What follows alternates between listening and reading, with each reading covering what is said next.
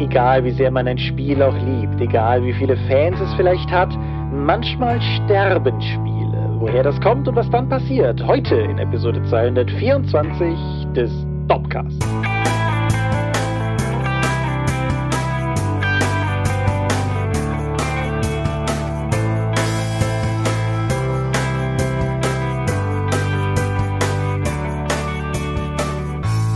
Hi und herzlich willkommen zur Episode 224 des Dopcast. Wir haben uns heute versammelt, über die ganze Rede, die mit Rollenspiel zu tun haben. Und wenn ich wir sage, dann meine ich zum einen dich. Michael Skorpier-Mingers, guten Abend. Und zum anderen mich, Thomas Michalski. Hi. Und worüber reden wir heute? Wenn Spiele sterben. Was macht man eigentlich mit Spielen, wenn sie verschwinden oder nicht mehr angeboten werden oder die Lizenz erlicht? Genau, beziehungsweise warum verschwinden Spiele eigentlich? Warum können sie nicht ewig leben und was, was führt da halt zu? Mhm. Ein hörenden Wunsch, wie so oft. Und ja, wir werden mal sehen, wo uns das Gespräch gleich so hinträgt. Bevor es uns aber irgendwo hinträgt, kurz die Frage, gibt es irgendein Feedback, auf das du noch näher eingehen möchtest? Ich denke, das haben wir alles in Schriftform beantwortet, zumindest zu dem Zeitpunkt dieser Aufnahmen, Dienstagabend ausnahmsweise mal. Genau, weil ich gestern im edlen Waldems war, im Ulysses Hauptquartier und dementsprechend nehmen wir halt einen Tag später auf. Genau. Es gibt allerdings einen Nachtrag zur letzten Episode. Möchtest du jetzt, dass ich die Koboldhüter werde? Das war mein Plan, ja. Ach so, entschuldige. Wir wurden darum gebeten, auf die Koboldhüter hinzuweisen. Unter www.kinderrollenspiel.de haben sich auch die Koboldhüter gegründet oder dort ist diese Organisation dann bekannt gemacht worden. Die Koboldhüter haben sich zur Aufgabe gesetzt, jungen Kindern auf Conventions Rollenspiel als Hobby näher zu bringen. Das heißt jetzt zum Beispiel auch auf der kommenden Redcon im August. Jo. In Limburg ist es dann auch der Fall, dass dort Koboldhüter vor Ort sein werden, unter anderem auch der hier sehr häufig genannte und oftmals kommentierende Lichtbringer, mhm. der dort für Kinder von drei bis Hömmele, also vor allen Dingen jüngere Kinder, denen das Thema Rollenspiel ans Herz spielend legen möchte. Wir verlinken das äh, Projekt unten drunter, könnt ihr euch mal anschauen, wenn ihr selbst Kinder habt oder Kinder in eurem Bekanntenkreis sind und ihr denkt, wie steige ich eigentlich mit denen in das Hobby Rollenspiel ein, wie vermittle ich das? Schaut euch da mal um oder redet mit den Leuten auf den Conventions. Genau, das ist ohnehin vielleicht nicht der schlechteste Moment, um auf kinderrollenspiel.de hinzuweisen. Eine Webseite, wo sich auch die Koboldhüter finden und die wir, glaube ich, hier noch nicht erwähnt haben und die sich, äh, keine große Überraschung an dieser Stelle, mit dem Thema Kinder- und Rollenspiel auseinandersetzt in, in verschiedenen Formen und Projekten etc. Und ja, coole Sache das. Rollenspieler werden immer älter, das heißt, die Wahrscheinlichkeit, dass Rollenspieler Kinder haben, wird noch immer größer. Und insofern ist das sicherlich ein Angebot, das einen guten Sinn und Zweck erfüllt. Ja. Genau. Ansonsten haben wir nichts. Genau extra vorher nochmal geguckt, aber momentan ist offensichtlich Sommerloch in den weltumwälzenden Rollenspielnachrichten und insofern können wir auch genauso gut über Medien reden. Und möchtest du in alter Tradition da einfach anfangen? Gerne. Ich habe ein Hörbuch gehört und dabei handelt es sich um die Reise zum Mittelpunkt der Erde. Der erste Hörbuchband sozusagen von meiner Reise in die Welt von Jules Verne, mhm. der ja nun quasi mit eines der wichtigsten Genres für unsere Rollenspieler etabliert hat, nämlich den Abenteuerroman. Das ist auch die, die Sache, die du letzte Folge angeteasert hast, richtig? Genau, denn viele von den Geschichten, über die ich jetzt in der nächsten Zeit reden werde, sind halt Abenteuergeschichten, in denen es viel Konflikt gibt, aber nur fast keinen bis wenig Kämpfe, sondern dass die Spannung durch andere Entwicklungen eben entschieden wird. Mhm. Reise zum Mittelpunkt der Erde dreht sich darum, dass man sich aufmacht nach einem alten Buch, das man gefunden hat, mit einer Karte, dass durch einen Vulkan ein Weg zum Mittelpunkt der Erde zu finden sei. Und Wissenschaftler, ein junger Mann und der Wissenschaftler, bei dem er lebt, deutsche Wissenschaftler übrigens, das spielt so Mitte des 19. Jahrhunderts, und die machen sich dann eben auf, diese Vulkantour mit jede Menge Ausrüstung zu begehen, um eben dieses wissenschaftliche Theorem, was sich dort aufgefunden hat, nachzuweisen. Sie reisen erstmal durch halb Europa, um da eben hochzukommen, und das wird auch alles ausführlich geschildert, auch wenn es ein relativ kurzer Roman oder in diesem Fall dann eben ein Hörbuch war. Mhm. Vor Ort heuern sie einen menschlichen Roboter oder so etwas an, der ihnen dann für die ekelhaften manuellen Tätigkeiten und das Tragen dann eben da ist, damit sie sich der Wissenschaft widmen können. Und ja, dann gehen sie da runter und dann entdecken sie quasi ein fantastisches Reich unter der Erde. Hm, das Interessante an dem Ding ist, was ich auch gar nicht im Blick hatte, ist, dass dieser Roman überraschend lustig ist. Okay. Durch die Perspektive einfach des jüngeren Studiosos, der mit dem älteren Wissenschaftler unterwegs ist. Der hat oftmals einen trockenen Humor und ein paar Sprüche drauf gegenüber seine, den Arbeitsweisen und Verhaltensweisen seines älteren, eher biederen Professors. Ich musste mehrfach wirklich lachen. Da hatte ich überhaupt nicht im Blick. Zudem, dieser Roman und die anderen Romane sind auch, sagen wir mal, zu der Zeit wissenschaftlich fundiert. Ja, Jules Verne hat Science Fiction geschrieben. Mhm. Und zu diesem Zeitpunkt, so Mitte des 19. Jahrhunderts, als der ganze Kram dann verfasst wurde, war halt auch wissenschaftlich fundiertes Zeichen, unter anderem auch die Physiognomie weswegen das Aussehen der Leute immer ausführlich beschrieben wird und natürlich sind die intelligenten Leute dann auch hübsch und haben passende ebenmäßige Züge und die dummen und gemeinen Leute sind entsprechend auch hässlich und ungleich und so etwas. Alles sehr fragwürdig nach heutiger Sicht, aber damals halt auch Stand der Wissenschaft oder zumindest eine Wissenschaft, die populär war. Ja, Phrenologie war ja, war ja ein heißes Eisen zu seiner ja, Zeit. Insofern klar, ja. Mhm, genau auch in einem anderen Hörbuch, das ich gehört habe, auch aus Frankreich, auch aus der Zeit, ist das auch ein relevantes Thema. Aber hier ist es durch den wissenschaftlichen Ansatz nochmal mehr. Aber insgesamt, wer sich für Steine interessiert, wird in dem Roman auch eine Menge mitnehmen können, denke ich. Aber ansonsten ist das halt auch wirklich ein Abenteuerroman. Also ich war wirklich auch gespannt dabei, weil sie sich den Situationen, denen sie sich stellen müssen, durch Umwelteinflüsse, durch Reisen, durch die Herausforderungen, Leute zu treffen oder auch dann eben diese Reise absolvieren zu können. Das hat mich schon mitgenommen. Also das hat mich abgeholt und ich war mit Spannung dabei. Ich habe ein paar Fragen dazu, wie zum Beispiel drei Leute nehmen für wie viele Monate Essen mit? So, so, wie funktioniert das? Und auch dann einfach auch so eine Reise ins Mittelpunkt der Erde zu planen mit, ja, wir werden unterwegs und sicher irgendwo Wasser finden. Gewagt. Ist eine Ansage. Mit dem Essen habe ich bis heute nicht verstanden, wie, wie, was sie da eigentlich zu sich genommen haben. Denn selbst wenn du hochenergetische Nahrung von Mitte des 19. Jahrhunderts nimmst, die du zu dir nimmst, für drei Personen für mehrere Monate, da kann man schon mal schleppen. Vor allen Dingen, wenn du noch Spitzhacken und mehrere hundert Meter Seil und alles mögliche an Bergbauausrüstung noch dabei hast. Aber das brauchen die ja auch unterwegs. Die finden ja die fantastischsten Sachen. Reise zum Mittelpunkt der Erde. Man, vielleicht hat man schon mal einen Film gesehen oder andere Interpretationen davon. In einem Roman gibt es weit weniger Dinosaurier, als man mal an sich meinen möchte. Mhm. Aber auch alleine, wenn sie zu irgendeinem Zeitpunkt eben den Ozean in der Mitte dann finden, das ist wirklich toll beschrieben und dass die Bilder, die Jules Verne da auch vor den Augen entstehen lässt, die Faszination auch von Entdecken ist wirklich mitreißend. Wie, wie groß ist der Umfang? Also in dem Fall jetzt ja wie, wie lange, wie. Uh, da muss ich mal nachschauen. So habe ich das gerade hier griffbereit.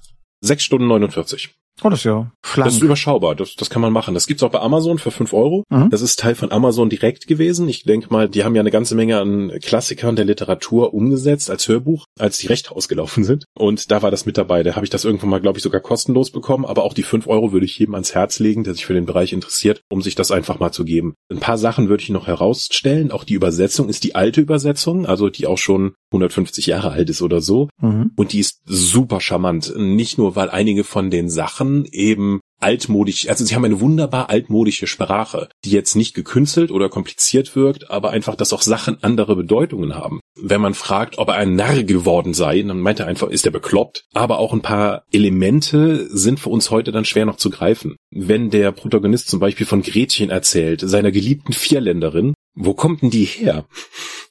Keine Ahnung. Ich habe ja auch zuerst gedacht, ist das sowas wie das Dreiländereck? War da früher noch vorher noch was anderes hier aus der Ecke? Aber die Vierlande ist ein Teil von Hamburg. Okay, hätte ich. Da wäre ich aufs Leben nicht drauf gekommen. Ich bin sicher, wir haben einen Teil norddeutsche Hörerschaft, die jetzt äh, den Kopf betreten schütteln, aber hm. nee, keine Chance. Die haben ja schon bei der Insert Moin Show von Oliver Welke oder damals schon empört aufgeschrien, als wir das hier erwähnt haben. Ja, aber Vierländerin war mir überhaupt nicht als Region bekannt. Das musste ich später, weil es mich so beschäftigt hat, tatsächlich dann googeln. Anderer Punkt ist, gerade aus der Zeit denkt man ja, dass viele äh, komische rassistische Stereotypen oder so etwas drin wären. Die sind jetzt nur in Nordeuropa unterwegs. Also so etwas findet sich dann in diesem Roman nicht. Was allerdings wirklich Bombe überall zu finden ist, ist der Klassizismus, den Jules Verne und andere Leute aus der Gentleman-Schicht, sagen wir mal, auch gegenüber der arbeitenden Klasse haben. Mhm. Den Schweden, den sie da mitnehmen oder was auch immer das ist, der redet nicht. Das ist einfach nur ein großer, breiter, starker Mann. Der einzige Mal, wenn der irgendwie aktiv wird, ohne sich schützen zu müssen, ist, wenn er einmal pro Woche seinen Lohn einfordert.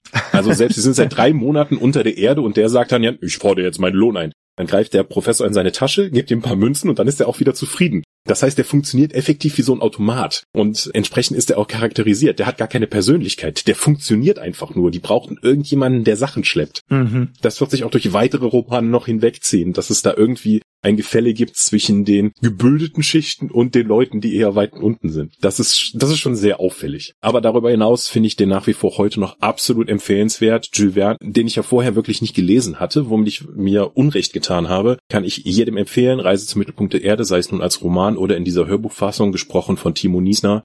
Reinhören. Alles klar. Krasser Epochen- und Medienwechsel. Ich habe ein Videospiel gespielt. Wenn ich jetzt von einem Videospiel rede, das in so einem postapokalyptischen Setting spielt, wo so ein älterer, bärtiger Typ mit so einer Adoptivtochter durch die Gegend zieht, dann hast du vielleicht eine Idee, wovon ich rede. Und die Hörenden auch. Aber ich meine nicht The Last of Us, ich rede ja. von Eastward. Aha. Eastward ist ein vor boah, zwei Jahren, möchte ich sagen, ein, zwei Jahren erschienenes Top-Down Zelda-artiges Spiel das, soweit ich weiß, für Switch und PC zu haben ist. Ich glaube, es gibt eine Game Pass-Version. Auf jeden Fall, ich habe es auf der Switch gespielt, ist auch ein relevanter Faktor, auf den ich gleich nochmal zurückkomme. Und wie gesagt, das ist so im Prinzip ein, ein traditionelles Zelda vom Gameplay her. Du steuerst den Protagonisten, John, von oben, der durch Städte, Landschaften und Dungeons zieht und dort Gegner nicht mit seinem Schwert, sondern mit seiner Bratpfanne verhaut. Mhm. Und spätestens an dem Moment, wo ich Bomben gefunden habe, womit du Wände sprengen kannst, die Risse haben, war mir klar, mh, okay, hier haben auch andere Leute Zelda gespielt. Es gewinnt eine etwas andere Gameplay-Dimension durch das Mädel, das du mit dir rumschleppst, Sam, die im Laufe des Spiels, keine große Überraschung, über natürliche Fähigkeiten an sich entdeckt und die dann halt noch so ein paar quasi Zusatzkräfte darstellt, die man, die man irgendwie ins Spiel einbringen kann. Es gibt ein paar Mechaniken, die eher aus neueren Spielen sind. Es gibt eine Kochmechanik, die massiv an Breath of the Wild erinnert zum Beispiel. Aber im Großen und Ganzen ist es ein, ein Pixel-Optik Zelda-like. Und was eine Pixel-Optik. Das Spiel ist unfassbar hübsch. Es ist ganz klar erkennbar von Hand gepixelt. Es hat so ein bisschen diesen Charme dieser Spiele. Aber es hat eine Dichte an Animationen, die kein Cartridge-Spiel jemals hätte haben können. Nahezu alles ist irgendwie animiert. Es gibt ganz wenig so Sachen, sagen wir mal, wurde so, so diese klassischen Container-Animationen, so er streckt einen Arm nach vorne, um einen Knopf zu drücken. Ja, die gibt's halt auch. Aber alleine was in Interaktionen an, an Mimik mit den wenigen Pixeln, die da gegeben sind, vorkommt, mit Körperhaltungen, mit Sonderanimationen in Cutscenes, die auch komplett in dieser, dieser Top-Down-Pixel-Optik ablaufen, passiert, kombiniert mit einem sehr modernen Beleuchtungssystem. Also das Spiel sieht einfach unfassbar gut aus und ich habe an mehreren Stellen während des Durchspielens einfach da gesessen und mir gedacht, was für ein unfassbar hübsches Spiel das ist. Es hat auch einen sehr guten Soundtrack, der hat mir auch sehr gut gefallen. Die Anzahl Lieder ist ein bisschen wenig für die Gesamtlauflänge des Spiels, aber die Lieder selber sind alle gut und ich habe mich an keinen von denen satt gehört. Was es nicht gibt, ist Sprachausgabe. Und das ist ein relevanter Faktor, weil es ein sehr, sehr dialoglastiges Spiel ist. Mhm. Wenn man das nicht mag, sollte man was anderes spielen. Es wird sehr viel geredet. Es ist entsprechend viel zu lesen. Anders als bei sowas wie, keine Ahnung, Baldur's Gate sind es natürlich alles diese kleinen Textboxen, wie man die aus derartigen alten Retro-Titeln kennt. Das heißt, wenn viel geredet wird, sind es trotzdem immer nur kurze Passagen, die einzelne Leute sagen. Aber dennoch, man verbringt sehr viel Zeit damit, Cutscenes zu sehen, zu schauen und auf die Art und Weise die Story präsentiert zu bekommen. Ich fand die Story sehr cool. Zum einen ist das postapokalyptische Setting unverbraucht und die Story wird wirklich weird im Laufe der Geschichte. Was man aber dazu sagen muss, ist, dass die Story, ich weiß nicht, ob sie ob sie in allen Punkten wirklich logisch gelöst ist. Aber was auf jeden Fall der Fall ist, ist, dass sie dir Antworten nicht immer deutlich serviert. Es gibt eine ganze Reihe von Sachen, die sich in, in teilweise optionalen Cutscenes oder die sich in Nebensätzen verstecken oder auch einfach in Gesten in diesen Pixelgrafik-Animationen. Und wenn du da nicht aufmerksam spielst oder liest oder aufpasst oder so, dann kann ich mir vorstellen, dass die Story am Ende für dich sehr wenig Sinn ergibt. Oder für alle Spielenden. Ich habe das, ich habe danach ein paar Rätsels gelesen und die sind sehr unterschiedlich, was diesen Aspekt betrifft. Aber ich habe eine ganze Reihe von ziemlich harten Kritiken gelesen, die sich über die sinnlose Story aufgeregt haben, und bei den allermeisten von denen gab es zumindest einen größeren Teil von Punkten, die die Leute kritisiert haben, wo ich mir dann gedacht habe, doch, doch, das, was du verlangst, ist im Spiel erklärt. Halt nur nicht explizit, sondern implizit. Man muss also ein bisschen Arbeit reinstecken. Genau, man muss Arbeit reinstecken und es wird einfach kognitive Lücken geben, die man selber füllen muss. Wenn man gewillt ist, das zu tun, glaube ich, kriegt man eine sehr schöne und sehr belohnende Story, über die ich zumindest auch seitdem ich es durchgespielt habe, mehr als einmal noch jetzt einfach nachgedacht habe. Es gibt aber einen Aspekt, auf den ich noch kommen muss, das soweit ich die Switch eben auch erwähnt. Mir ist noch nie ein Spiel auf einer Konsole so oft abgestürzt wie Eastward. Bedrückend. Ja, es ist halt ein wenige Personen Indie-Spiel und sehr ambitioniert darin. Insofern habe ich da ein bisschen Verständnis für. Aber ich habe am Ende sehr paranoid gespeichert. Und weil ich das Gefühl hatte, dass es weniger, also es hatte was damit zu tun, wie lang das Spiel schon läuft. Leute mit mehr Technikverständnis haben sicherlich eine Theorie, woran das liegen könnte. Und ich habe mir einfach angewöhnt, das Spiel hat eine relativ klare Einteilung in Akte und es gibt auch immer mal wieder so Punkte, wo die Story quasi einen Einschnitt macht, wo das Spiel von sich aus anbietet, so Willst du speichern? Ja. Willst du weiterspielen oder ist genug für heute? Weil das halt einfach so ist. Aber da würde eine Episode enden, wenn es eine Serie mhm. wäre. Und ich habe einfach, selbst wenn ich dann weitergespielt habe, mir angewohnt, dann zu speichern, das Spiel zu schließen, neu zu starten, weiterzuspielen. Danach habe ich auch keine Abstürze mehr erlebt. Aber ich habe in den ersten acht Stunden, die ich gespielt habe, acht Abstürze gehabt. Das ist halt schon Ouch. nicht so geil. Ich habe nie viel nie viel Spielzeit verloren, weil das Spiel ein sehr großzügiges Autosave-Feature hat, aber das kann ich darüber hinwegtäuschen. Das ist einfach ein Defizit, das dieses Spiel hat. Ich habe gesagt, in den ersten acht Stunden, ich habe insgesamt irgendwas zwischen 20 und 25 Stunden an dem Spiel gespielt. Das bringt es glaube ich, grob in so eine Liga von sowas wie Secret of Mana oder so. Die haben sich zwar damals als Kind viel epischer und größer angefühlt, aber so viel länger waren die auch nicht. Und umgekehrt, 20 bis 25 Stunden ist halt schon durchaus eine also, das ist schon ordentlich Spielzeit für ein Indie-Spiel, würde ich mal sagen. Mhm. Und wie gesagt, kombiniert mit der Story, mit dem wirklich auch gut gelungenen Gameplay, mit unendlich viel Charme, mit interessanten Charakteren, mit Dialogen. Ich habe zwar eben erwähnt, dass sie lang zu lesen sind, aber sie machen auch einfach Spaß zu lesen, finde ich. Also die ganzen Charaktere sind auf eine positive Art und Weise schrullig. Man erhält relativ regelmäßig neue Waffen, man erhält regelmäßig neue Ausrüstung. Waffen lassen sich dann auch nochmal upgraden. In nicht allen, aber diversen Akten gibt es Sidequests. Es gibt mehrere komplette Städte, die man erkunden und wo man auch mit unendlichen NSCs reden kann und Sidequests finden kann und so. Also alles in allem, ich würde Eastward von Herzen empfehlen, wenn es nicht dieses Absturzproblem hätte. Ich will's immer noch empfehlen, aber man muss sich darauf einstellen. Also ich hatte das Gameplay, solange es läuft, ist reibungslos gewesen. Ich hatte keine Slowdowns, ich hatte sonst keine Form von, weiß ich nicht, Game-Breaking-Bugs oder so. Aber es ist ein instabiles Spiel. Das muss man einfach wissen. Mhm. Aber trotzdem, für mich ein absolutes Highlight bis jetzt ein Videospiel nicht gespielt habe. Boom. Ja. Und es ist immer noch da. Inwiefern ist es? Ach so, du meinst, es ist nicht gestorben?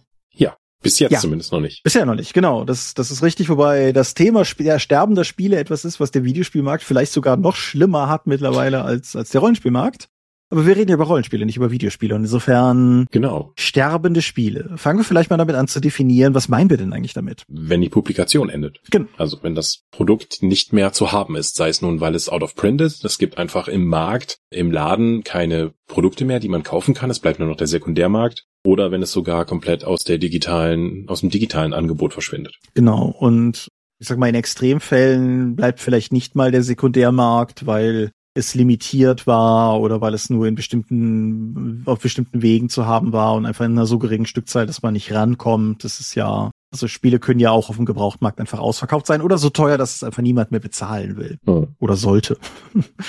ja, genau. Und wir, das ist natürlich für uns ein Thema aus Verlagssicht durchaus, weil es möglicherweise ja auch in unserer Hand liegt, ob Spiele sterben oder nicht. Es ist aber natürlich auch ein Thema, was uns als Endkunden begleitet. Es ist aber alles in allem, denke ich, vor allen Dingen ein Verlagsbranchenthema, über das wir heute nochmal mehr reden mhm. werden. Es kann auch sein, dass die Reihe an sich weiterlebt, nur halt die deutsche Ausgabe zum Beispiel eingestellt wird. Genau, oder möglicherweise eine bestimmte Edition, die man sehr geliebt hat, eingestellt wird zugunsten etwas, was sich sehr anders spielt. Also Leute, die Warhammer Fantasy Roleplay Third Edition geliebt haben, werden sich vermutlich weder in der Second noch in der Fourth Edition wirklich wiederfinden, weil es einfach ein hm. sehr anderes Spiel war für diese eine Edition. Ja. Ja.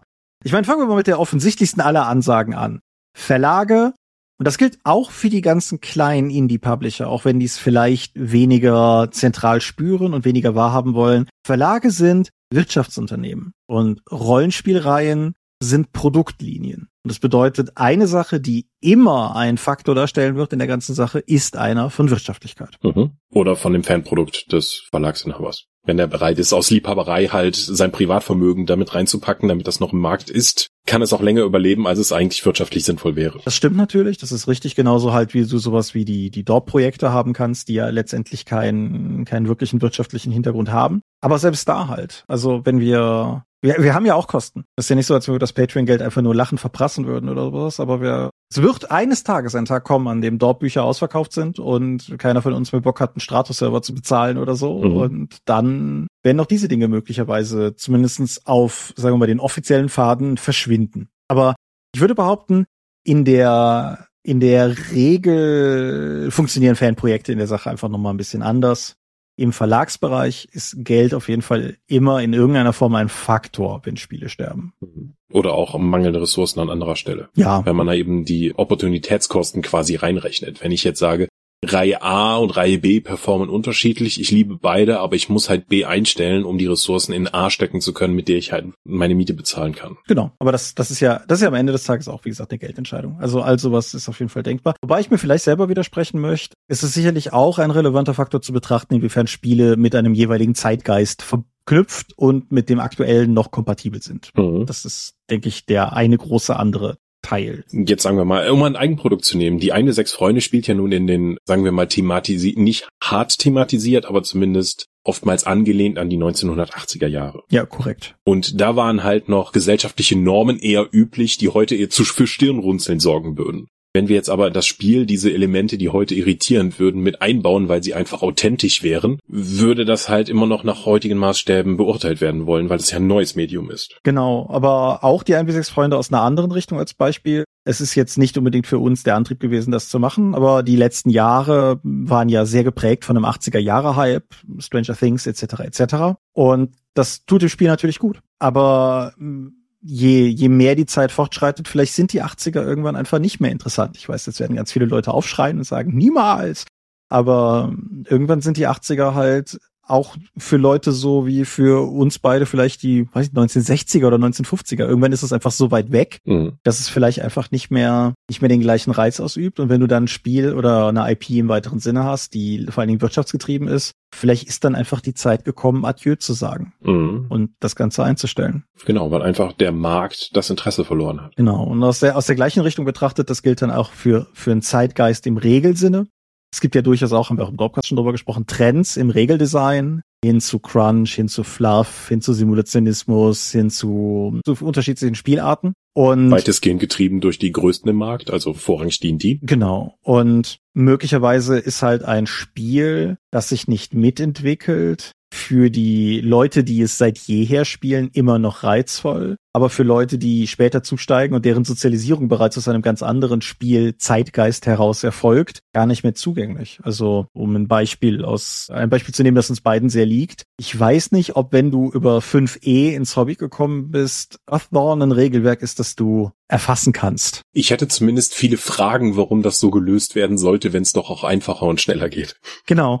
Und, und das, obwohl Earthborn halt mal ein progressives System war. Mhm. Und in vielen Fällen immer noch ist, ja. Nur halt vor 30 Jahren. Stimme ich voll zu. Ja. Aber du siehst es ja auch über diese Medien hinaus. Je nachdem, wann du jung warst, das Star Wars Medium der jeweiligen Zeit, was von den etablierten Fans verpönt wurde, ist für dich in dieser Zeit, in der du reingekommen bist, dann das etablierende und maßgebliche, wie Star Wars funktioniert. Mhm. Ich kenne so viele jüngere Leute, tue ich nicht, aber die, die ich kenne, die sind halt mit zum Beispiel mit Clone Wars groß geworden und für die ist halt Clone Wars Star Wars. Ja. Und ich, ich kann damit gar nichts anfangen. Ach, alles Star Wars ist schön. Aber nee, du hast auf jeden Fall völlig recht. Und das ist ja auch nachvollziehbar. Also gerade bei sowas wie, wie Star Wars, aber eben auch bei Rollenspielen, etwas, was einem als Hobby möglicherweise in einer sehr prägenden Zeit begegnet, das, das, das, das schafft halt auch eine Basiserwartungshaltung. Und Sachen, die aus einer anderen Zeit sind, kann man dann vielleicht noch auf einer abstrakten akademischen Ebene wertschätzen, aber nicht unbedingt auf einer, die man nachfühlen kann. Als äh, Jugendlicher, der mit Punkmusik groß geworden ist,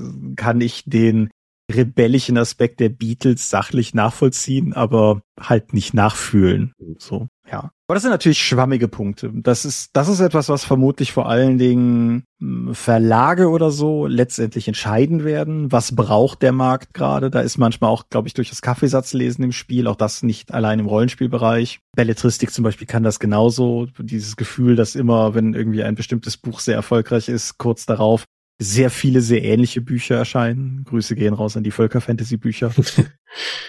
Waffencover. Ja, genau. Das ist, sagen wir mal, eher ein Aspekt, der, der mal so, mal so ausgehen kann, je nachdem, wie die Leute, die dahinter stecken, irgendwie ticken.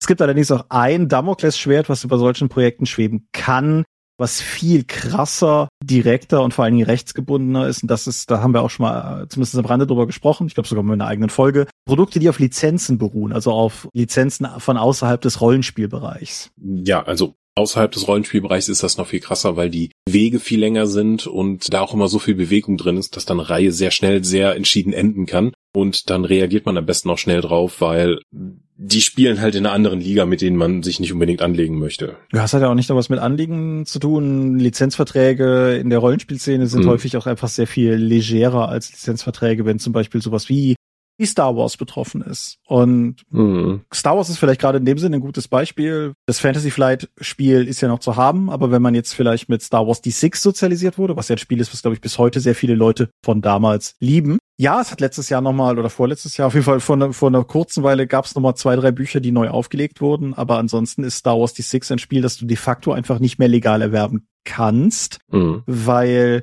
West End Games oder deren Rechtsnachfolger vielleicht ein Interesse daran hätten, die Rollenspielprodukte wieder digital zugänglich zu machen, aber sie einfach nicht mehr die Erlaubnis haben, Star Wars Produkte zu machen, weil die ausgelaufen ist. Und damit ist instant das Spiel einfach weg. Ja. Gleiches gilt für Star Wars D20, gleiches gilt für Star Wars Saga Edition. Ja, oder auch, was mich persönlich ja sehr schmerzt, der Wegfall von Tales of Equestria, dem My Little Pony Rollenspiel. Mhm. Das war ja auch, die, die Lizenz ist jetzt nicht komplett weg, sondern Riverhorse Games, die die englische Version gemacht haben, bei denen lief das aus und sie mussten dann auch umgehend alle Lizenzpartner mit Übersetzungen dann eben denen mitteilen, so ja, endet jetzt, wird nicht verlängert, mach mal weg dann ist quasi von einem Tag auf den anderen sind die PDFs, also die digitale Ausgabe von dem Spiel verschwunden und es durfte nicht mehr nachgedruckt werden. Mhm. Immerhin war es in diesem Fall so, dass noch die Restbestände abverkauft werden dürfen. Es ist oftmals auch so, wenn so ein Ding endet, dass dann äh, nur noch eine Abverkaufsfrist von ein paar Monaten da ist und dann das restliche Zeug einfach weg sein muss. Mhm. Sei es nun durch einen Abverkauf oder dann sogar in den Papierschredder landet. Ja, Insofern muss man auf der einen Seite ganz klar sagen, wenn, wenn es ein IP-gebundenes, also Franchise-gebundenes Rollenspiel gibt, das euch in irgendeiner Form reizt, egal ob das jetzt eins von den Ulysses existierenden ist, Fallout, Dune oder so, oder das Star Trek Rollenspiel bei, bei, bei Uhrwerk oder sowas, ja. eines Tages werden die nicht mehr da sein. Das ja, und auch die digitale Variante kann dann schnell verschwinden. In der Regel, wenn ihr die über Drive-Thru erworben habt, dann bleiben die auch in der Bibliothek. Aber je nachdem, welcher Anbieter das ist, kann das auch sein, dass dann eure digitalen Produkte nicht mehr heruntergeladen werden können. Mhm. Ja. Und das ist natürlich zum einen einfach für Leute, die die Sachen gerne noch haben wollen, fatal. Es ist aber natürlich auch, sagen wir mal, auf die Rollenspielszene in Gesamtheit betrachtet kritisch, weil also Game Preservation ist ja etwas, was auch im Videospielbereich durchaus ein immer relevanteres Thema wird. Immer mehr Spiele existieren auch im Videospielbereich, beispielsweise auf Konsolen, die man einfach nicht mehr kaufen kann, Spiele, die nicht mehr neu aufgelegt wurden und so weiter. Und die Idee, dass da ja im Endeffekt, und ich will jetzt hier Rollenspiel nicht zu hoch hängen, aber im Endeffekt Weltkulturerbe einfach verschwindet, mhm. das ist schon bitter. Ja, wobei man da noch schauen muss, es gibt ja dann noch Leute, die auf die Idee kommen, dass es sich ja jetzt um quasi um Abandonware handelt, einfach weil die Lizenz dann ausgelaufen ist und man es sonst nicht mehr bekommen kann. Die versuchen das dann auf andere Weise verfügbar zu halten. Nur das ist halt das Problem, dass es dann halt ohne die Einwilligung des Lizenzinhabers in der Regel passiert. Ja, das äh, beinhaltet in der Regel schwarze Flaggen mit weißen Totenschädeln und ja. ist insofern, ist eigentlich nicht mal mehr eine rechtliche Grauzone. Das muss man, fürchte ich, in dem Kontext einfach sagen. Über die moralische Tragweite kann man diskutieren, rein rechtlich gesehen, solange die Lizenz irgendjemandem gehört, ist es dessen gegebenes Recht, aktiv nichts damit zu machen und zu verhindern, dass andere was damit tun. Mhm. Damit aus ist auch das Depublizieren von digitalen Inhalten gemeint. Genau. So, ja, das kann ja einfach bleiben, theoretisch. Und ja, Moment, ist die, ist die Lizenz denn anders vergeben worden? Nein. Kann ich dann das PDF einfach so lange laufen lassen, bis ihr einen neuen Partner habt? Nein.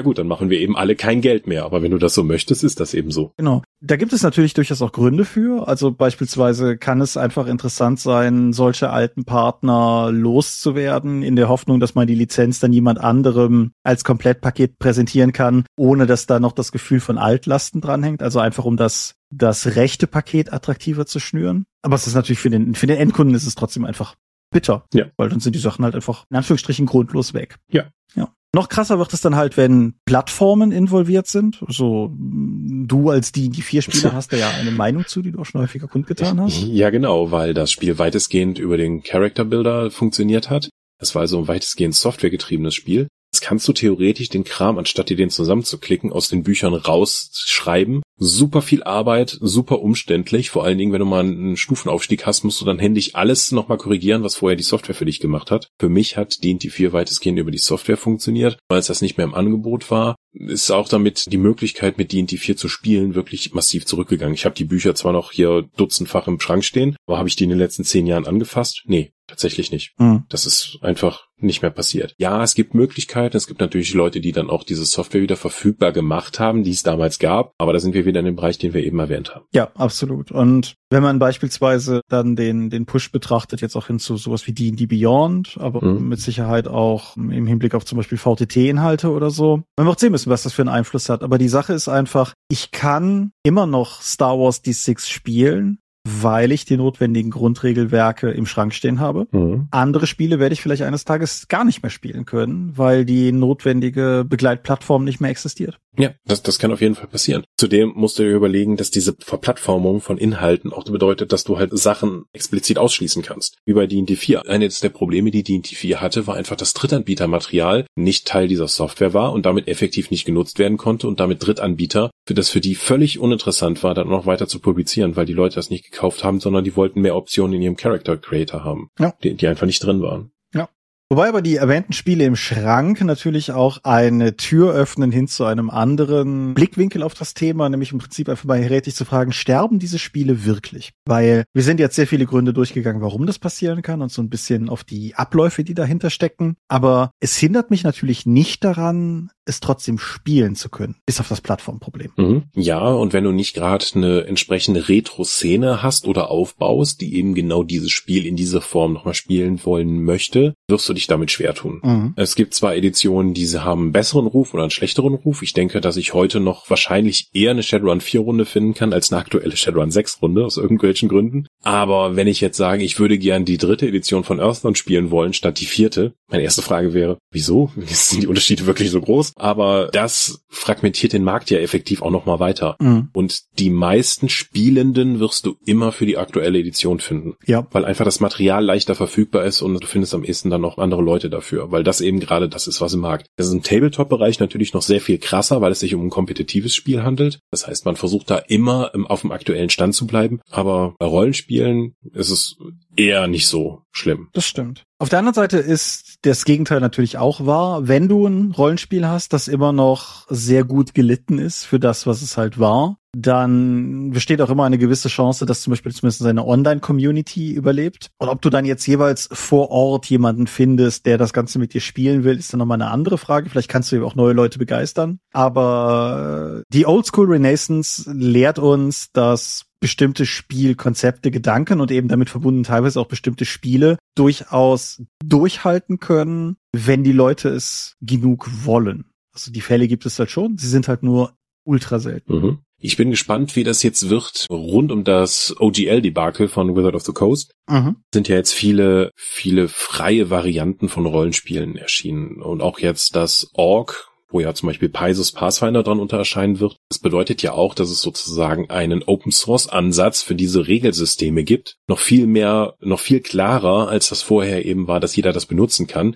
Jetzt ist das Ding tatsächlich offen und kann tatsächlich von dedizierten Communities und Fans auch weiter gepflegt werden. Das heißt, er könnte theoretisch ewig leben, weil es keine einzelne Person und kein Machtinhaber für diesen Regelsystem mehr gibt, sondern jeder kann damit etwas machen und wenn es eine Community gibt, die sich auf eine bestimmte Form einigt, kann das auch auf ewig weiter gepflegt werden und bestehen und weiterentwickelt werden. Wobei das eine Perspektive ist, die im Blick auf Crunch wahrer ist als im Blick auf Fluff, würde ich behaupten. Mhm. Weil die allermeisten dieser, egal ob jetzt OGL oder ORC, Org, wie auch immer, Ansätze, ja primär das Regelkorsett abbilden. Eigentlich fast nur. Ja. Also, es, aber Regeln sind ja sowieso nicht rechtlich schützbar. Deswegen ist das, wir schenken euch was, was uns nie gehörte. Aber zu sagen zu können, dass ich jetzt hier zum Beispiel ein Pathfinder-Modul veröffentliche, ist ja noch was viel anderes, außer ich habe hier ein Fantasy-Rollenspiel-Modul, was an die Regeln eines großen anderen Fantasy-Rollenspiels angelehnt ist. Also eins von beiden weckt eher mein Interesse als das andere. Ja, natürlich. Das ist ja auch mit der Hintergrund, warum 5e-Produkte 5e-Produkte und nicht die die 5-Produkte sind. Einfach mhm. um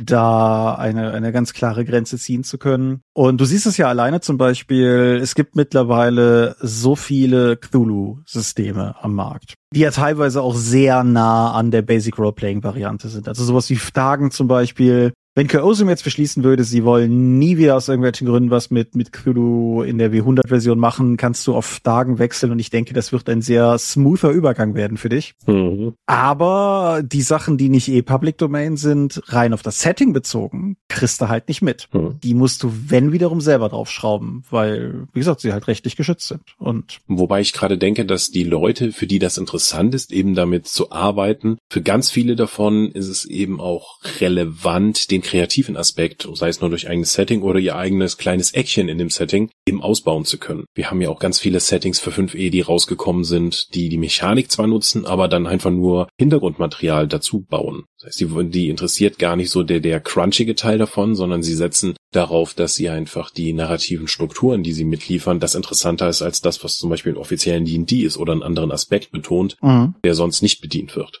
Und dann muss man sich um diesen Kram, wie zum Beispiel, mit welchem Regelsystem möchte ich jetzt die Welt, um die es mir vor allen Dingen geht, rausbringen? Kannst du dich da schon mal komplett die, die Geisteshaltung dann rausgeben, indem du sagst, das ist ein Settingbuch für die 5e. Dann machst du vielleicht noch ein oder zwei Seiten rein mit Vorwand, Archetypen für verschiedene Klassen, die zum Setting passen, um dann irgendwie das hinten draufschreiben zu können als Verkaufsargument. Aber das Hauptargument ist dann der Verkauf des Settings. Aber das Spiel, die Mechanik an sich, die mit anderen kompatibel ist, den nimmst du einfach von jedem, von jemand anderem das schon irgendwo kostenlos rumliegt. Ja, wie gesagt, es kommt halt ein bisschen drauf an, wenn, auf was du die Frage mit dem sterbenden Spiel beziehst. Weil, um jetzt mal ein Beispiel zu nehmen, was ein bisschen gecheatet ist, weil, also ignorieren wir mal alles von D&D 3 aufwärts, angenommen du bist ein AD&D-Menschen, wir würden uns in einer Parallelwelt befinden, wo, wo AD&D quasi dann eingestellt wurde und dann war es vorbei. Mhm. Du hast halt diese Retro-Klon-Dinger, so wie Osric oder so, mit denen du halt sehr nah an die AD&D-Regelspielerfahrung kommst. Was du aber halt nicht machen kannst ohne weiteres ist neues vergessene reiche Material. Und da ist dann halt die Frage, was für dich das Spiel ausmacht. Bei AD&D und D&D ist es noch ein bisschen komplizierter, weil es ja im Endeffekt ein, ein sehr spezifisches Universalrollenspiel ist mit verschiedenen Fantasy-Welten. Aber um mein aus irgendwelchen Gründen heute sehr belastetes Star Wars-Beispiel nochmal zu bringen,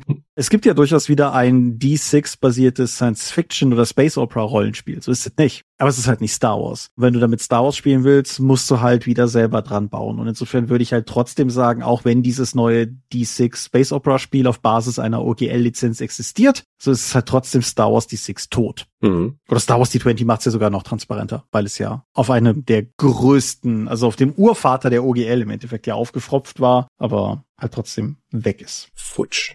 Ja. Retro-Neuauflagen sind natürlich eine Sache, die immer passieren kann. Mhm. Also kein Spiel ist vermutlich abseits von Lizenzhöllen tot genug, als dass nicht irgendwann irgendwer auf die Idee kommen könnte, sei es jetzt im Rahmen von sowas wie Ulysses Classics oder ein Verlag selber oder so, irgendwie ein Spiel nochmal neu aufzulegen. Was ganz attraktiv ist, weil du kannst ja einen Teil deiner Jugend damit zurückkaufen, um nochmal in Nostalgie zu schwelgen. Genau, aber auf der anderen Seite ist natürlich auch durchaus die Frage berechtigt, ob diese Spiele, ob die wirklich leben, wenn die dann wieder rauskommen oder ob die nicht gewissermaßen nochmal ausgestellt wurden, weil mhm. Also ich weiß halt nicht, wie aktiv zum Beispiel jetzt eine deutsche Schwerter- und Dämonen-Community wieder entstanden ist. Ich denke, das sind Produkte, die sich vor allen Dingen an Leute richten, die es damals schon cool fanden. Und das ist mehr ein Museumsstück als wirklich gelebtes Rollenspiel, schätze ich. Hm. Was ich nicht wertend meine. Also es gibt da eine sehr gute Existenzberechtigung dafür. Aber mir wäre kein Beispiel bekannt aus der Hüfte, wo so eine Retro-Neuauflage das Spiel wirklich wieder wiederbelebt hat. Vielleicht mit Ausnahme der Vampire Jubiläumsedition. Mhm. Dafür aber deutlich. Ja, das auf jeden Fall. Ein Fall, den wir noch nicht diskutiert haben, der sicherlich auch zumindest erwähnt werden kann, ist, dass Macher vielleicht manchmal auch einfach keine Lust mehr haben oder keine Zeit mehr haben, gerade bei kleineren mhm. Projekten, die weiterzuführen. Mir fiel nämlich gerade bei irgendeinem Punkt, über den wir sprachen, Ära mal wieder ein, das aufstrebende deutsche Fantasy-Rollenspiel, was dann letztendlich nie über eine Vorabfassung hinausgekommen ist und dementsprechend auch einfach nie gelebt hat. Genau, aber halt auch, also ich kann mir nicht vorstellen, dass jemand irgendjemand die Ära-Lizenz erwerben wird, um das Ganze nochmal neu aufzulegen oder richtig rauszubringen oder so. Und spätestens an dem Punkt, ich weiß nicht, ob die Webseite noch online ist, aber spätestens an dem Moment, wo das Alpha-Regelwerk auch nicht mehr zum Download verfügbar ist, ist Ära halt auch mehr oder weniger aus der Welt getilgt. Es sei denn, es lebt halt irgendwo im Internet-Archive weiter oder so. Also lebt weiter. Ein W12-basiertes Rollenspiel. Ja, mindestens eine gemeinsame Freundin von uns beiden frohlockt jedes Mal, wenn sie irgendwie zwölf sieht oder so. Aber um vielleicht mal langsam zu versuchen, aus diesem, diesem Ritt irgendwo hinzukommen, wie stehst du zu dem ganzen Themenkomplex sterbender Spiele? Hast du da eine, eine Meinung zu in seiner Gesamtheit. Das heißt, wenn Spiele sterben, heißt es andererseits auch, dass sich was im Markt tut. Also die Verkleinerung des Marktes ist nicht immer schön, aber in der Regel schafft das ja auch Platz für Neues. Mhm. Ich bin nicht sicher, ob die Leute dann umsteigen oder nicht gegebenenfalls dann einfach die Chance nutzen, um auszusteigen aus dem Hobby, aus der Reihe oder sich einfach mal anderen Dingen widmen. Also ich habe da keine endgültige Lösung dafür, dass es gut oder schlecht wäre. Das ist einfach etwas, was passiert in jedem Markt. Mhm. Rollenspiel an sich wird, glaube ich, in den nächsten 30, 40 Jahren auf keinen Fall weggehen. Dafür gibt's einfach noch zu viele Leute, die das irgendwie fanmäßig dann noch so dranhalten und auch noch aktiv spielen. Selbst wenn jetzt der kommerzielle Rollenspielmarkt, der sowieso kaum gegeben ist, wie ich sag's hier wird gerne, im deutschsprachigen Raum lebt eine zweistellige Anzahl von Menschen von Rollenspielen. Mhm. Das heißt, wir haben keinen wirklichen Markt, bis der dann irgendwann runterbricht. Dass es halt nur noch ein paar Fans gibt, die sich über Foren austauschen und ab und zu mal eine Crowdfunding-Kampagne starten. Das heißt immer noch, also sterben wird insgesamt das Rollenspiel-Hobby nicht, aber einige Spielreihen wird sicherlich erwischen. Gerade jetzt auch, wenn, mal gucken, wenn D&D 5 weiter so macht, irgendwie zum Games Workshop der Rollenspielszene zu werden und damit alles andere auch klein zu halten, was nicht D&D 5 ist. Mal gucken, was sich da noch in den nächsten Jahren tut. Mhm. Weil man kann ja auch gestorben werden. Das ist richtig, ja. Ich persönlich muss sagen, ich habe da zwei Herzen, die Ache in meiner Brust schlagen. Auf der einen Seite muss ich natürlich, also ich, ich bin maximal pro Preservation und ich möchte eigentlich, dass möglichst alles, was irgendwie verfügbar sein kann, in Klammern wenigstens digital Ausrufezeichen, verfügbar bleibt. Weil das, ich finde, das sind, das sind wertvolle Beiträge zur Szene und das sind vielleicht, mhm. zumindest in manchen Fällen auch wirklich wertvolle Beiträge auf einer kulturellen Ebene. Das kann man jetzt so oder so sehen und Rollenspiel ist eine Ultranische, aber trotzdem, ich finde, dass Sachen eigentlich nicht verschwinden, sollten. Und ich finde es schade, mhm. wenn sie das tun. Das gilt auch, also aus meiner persönlichen Sicht, nicht nur für den Rollenspielbereich, das gilt auch für Videospiele, das gilt auch für, für Belletristik. Ist ja nicht so, als wenn nicht normale Bücher in Anführungsstrichen auch teilweise verschwinden könnten oder so. Insofern. Von Disney produzierte Serien auf Disney Plus. Oh ja. Die depubliziert werden. Die, diese Purge, die Disney gerade durch ihren eigenen Backkatalog geführt hat, um unterm Strich Kohle zu sparen, ist etwas, was ich nicht gut heiße, vorsichtig gesagt. Mhm. Also auch da natürlich aus, aus Perspektive eines Kulturschaffenden, aber stell dir, stell dir einfach vor, du hast irgendwie Jahre deines Lebens in die Entstehung der Willow-Serie investiert, jetzt mal ungeachtet davon, ob du ob, ob einer die gemocht hat oder nicht. Aber und dann einfach festzustellen, naja, so unterm Strich ist es finanziell besser, wenn sie einfach weg ist. Genau, weg ist besser als im Streaming irgendwo hinten. Ja. So, jeder Amazon Trash-Film denkt sich dann so, what? Ja. Ja, und das, ja. das gilt halt für den Rollenspielbereich in gewisser Weise auch so. Also beispielsweise ganz konkret die Sachen, die ich für Rollenspiele geschrieben habe, die in keiner Weise mir gehören. Also der Loop Deutschlandband oder die Cthulhu-Sachen, die ich früher für Pegasus geschrieben habe, die schwinden halt irgendwann vom Markt, ganz zwangsläufig, und dann werden die halt nicht mehr verfügbar sein. Und das finde ich hm. halt auch schade, als jemand, der viel Liebe reingesteckt hat, sie zu machen. Und insofern, das ist die eine Seite. Auf der anderen Seite bin ich mir halt auch manchmal unsicher, wie viele von diesen Spielen unterm Strich wirklich noch leben, wie viele von diesen Spielen wirklich gespielt werden und denke auch durchaus, manchmal, manchmal kann man die Vergangenheit halt auch einfach sterben lassen. Hm. Und ja, wenn man nicht bereit ist loszulassen, kann man auch nichts Neues finden. Genau. Und auch für all die genannten Medien ist ja auch die Frage, was davon wirklich der Sammleraspekt ist und was wirklich der mediennutzenden Aspekt ist. Weil vielleicht freut mich das ja auch durchaus, Dinge zu Hause im Schrank zu haben, gar keine Frage. Aber ob ich die jemals nochmal spielen würde, ist ja auch die andere Frage. Hm. Also glaube ich, dass ich mit meinen Shadowrun 2 und Shadowrun 3 Sachen nochmal spielen werde? Unwahrscheinlich. Und insofern, ich finde es ein schwieriges und komplexes Thema. Ich finde, wie gesagt, ich bin dafür, dass möglichst viel zugänglich ist. Ist aber auch einfach klar, dass die Realität von Lizenzen in einem kapitalistischen Gesellschaftssystem einfach dazu führt, dass Dinge verschwinden werden. Das ist unvermeidlich. Aber ja, das Disney-Beispiel war ein schönes Beispiel nochmal. Sachen einfach nur zu massakrieren, weil es halt unterm Strich aus einem Plus ein größeres Plus machen kann. Hm, kein Fan. Mhm. Gerade digitale Verfügbarkeit oder dann Print on Demand, dass es einfach irgendwo liegt, bis es irgendjemand draufklickt, weil er es unbedingt haben möchte, ist ja heute möglich. Also zumindest theoretisch, wenn man noch die Arbeit investieren kann, um das eben aufzubereiten. Ja, und wie gesagt, wenn man, wenn man die ganzen rechtlichen Sachen klären kann, wir haben jetzt sehr viel über die großen Lizenzdinge gesprochen, aber auch beispielsweise sowas wie einfach nie gegebene Digitalrechte und dann die Schwierigkeiten derer Autoren überhaupt nochmal habhaft zu werden. Vielleicht hätten die ja gar nichts gegen die digitale Veröffentlichung, aber kommt man doch an die Leute ran. Mhm. Je mehr Zeit vergeht, desto schwieriger wird das und manchmal kommt man dann einfach zu dem Punkt, dass man sich denkt, ja gut, dann werden wir es halt einfach nie wieder veröffentlichen können, weil wir diese Sache gerade einfach nicht klären können. Oder Urheber, die gestorben sind und Nachlassverwalter haben, die einfach wirklich gar kein Interesse daran haben, sich mit sowas überhaupt auseinanderzusetzen oder so. Das ist mhm. ja auch völlig legitim. Ich habe diese Woche eine E-Mail, Kunden-E-Mail beantwortet, wo jemand sagt so, hey, hier kommen ständig aventurische Botenmänner an. Ich weiß gar nicht, was das ist. Der Typ, an den die gehen sollten, der hat vor 14 Jahren hier gelebt. Könnt ihr das mal beenden? Ich dachte mir so, Moment. Schicken wir seit 14 Jahren einen Boten dann an diese Frau, die die immer als Werbung wegschmeißt? Krass, okay. Und irgendjemand zahlt das. Fantastisch. Mhm. Ja, das ist unser gar nicht mal so polarisierendes Fazit, würde ich sagen. Ja, ich weiß jetzt nicht, was die Erwartungshaltung war. So, das Spiel weggehen ist toll, weil die mir dann neuen Sachen verkaufen können. Ja, so, so funktioniert der Markt halt nicht. Wenn jetzt Shadowrun endet, fange ich nicht an, irgendwie Siebente See zu spielen. Ja, korrekt. Umgekehrt halt genauso. Also klar, wie gesagt, ne, ich bin total dafür, dass Sachen erhalten bleiben, aber es wird sich einfach nicht komplett vermeiden lassen. Darum sage ich jetzt einfach mal, wir sind die Dorp. Wir lieben alte wie neue Spiele und ihr findet uns unter www.die-dorp.de. Dort bringen wir neben dem Dorpcast auch Rollspiel-Downloads zu eigenen und fremden Systemen. Manchmal veröffentlichen wir sie als Buch. Dorp TV berichte vor allen Dingen von Cons und Messen unter youtube.com slash die Dorp. Wir haben kleidsames Merchandise. Den Dorp-Shop gibt es unter getshirts.com slash Dorp. Wir sind auf rspblogs.de, Facebook und Twitter. At die Dorp geht an den Tom. Meine Webseite gibt es unter thomas-michalski.de. Wir haben einen eigenen Discord-Server unter discord.die-dorp.de. Wir veranstalten die und die kleine sympathische Pen Paper Convention in der Eifel das nächste Mal vom 15. bis 17. September. Möglich wird das alles durch eure milden Spenden auf Patreon. Paywalls gibt es keine und wird es niemals geben und die Infos warten auf patreon.com slash die. Thomas, ich danke dir und ich hoffe, wir bleiben uns noch einige Zeit erhalten, wenn auch digital. Ja, da, da will ich mithoffen. Ja. Ja. Es sei an dieser Stelle noch zwei Dinge erwähnt, die ich im Vorfeld vergessen habe. Zum einen Game Preservation und so weiter. Ein altes Cthulhu-Abenteuer von mir, das ich für Cthulhus Ruf geschrieben habe, ist hm. jüngst auf Englisch erschienen. The Lord of Nombract. Ich packe mal den Link unter diese Folge für Leute, die daran Spaß haben. Und das Wochenende, nachdem diese Folge online geht, ist Feencon in Bonn. Da werden dort Menschen zu treffen sein. Ob ich da sein werde, weiß ich noch nicht, weil Covid ist ein Arschloch. Aber ansonsten, auf jeden Fall, wenn ihr da seid, kommt vorbei, sagt Hallo, kauft Bücher. Okay, gut.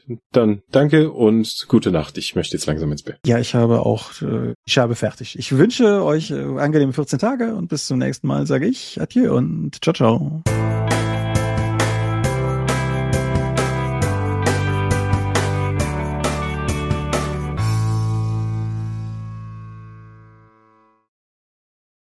Ja, ne, dies, dies, dies war eine Folge. Bisschen, bisschen unstrukturiert hatte ich das Gefühl, aber. Ich bin so müde.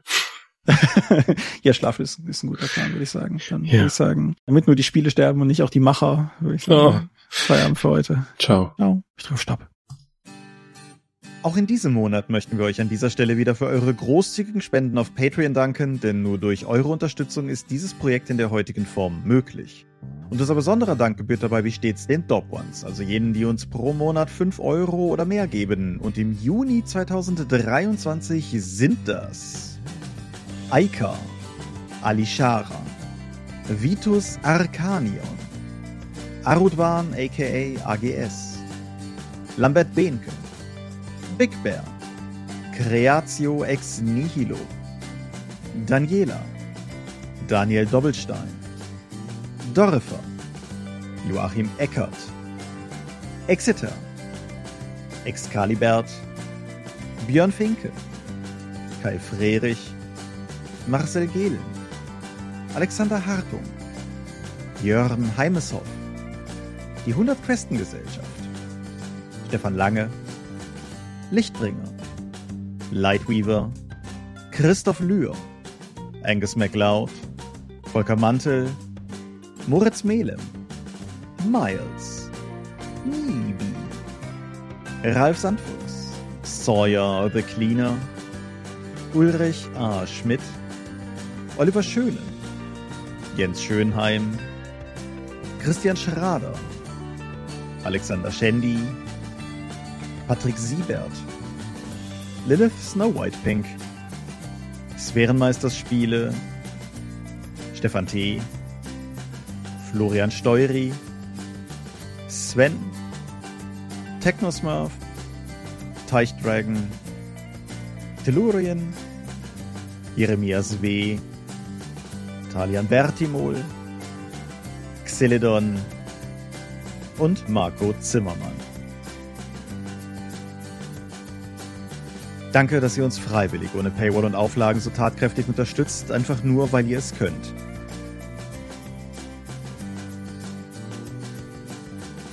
Danke.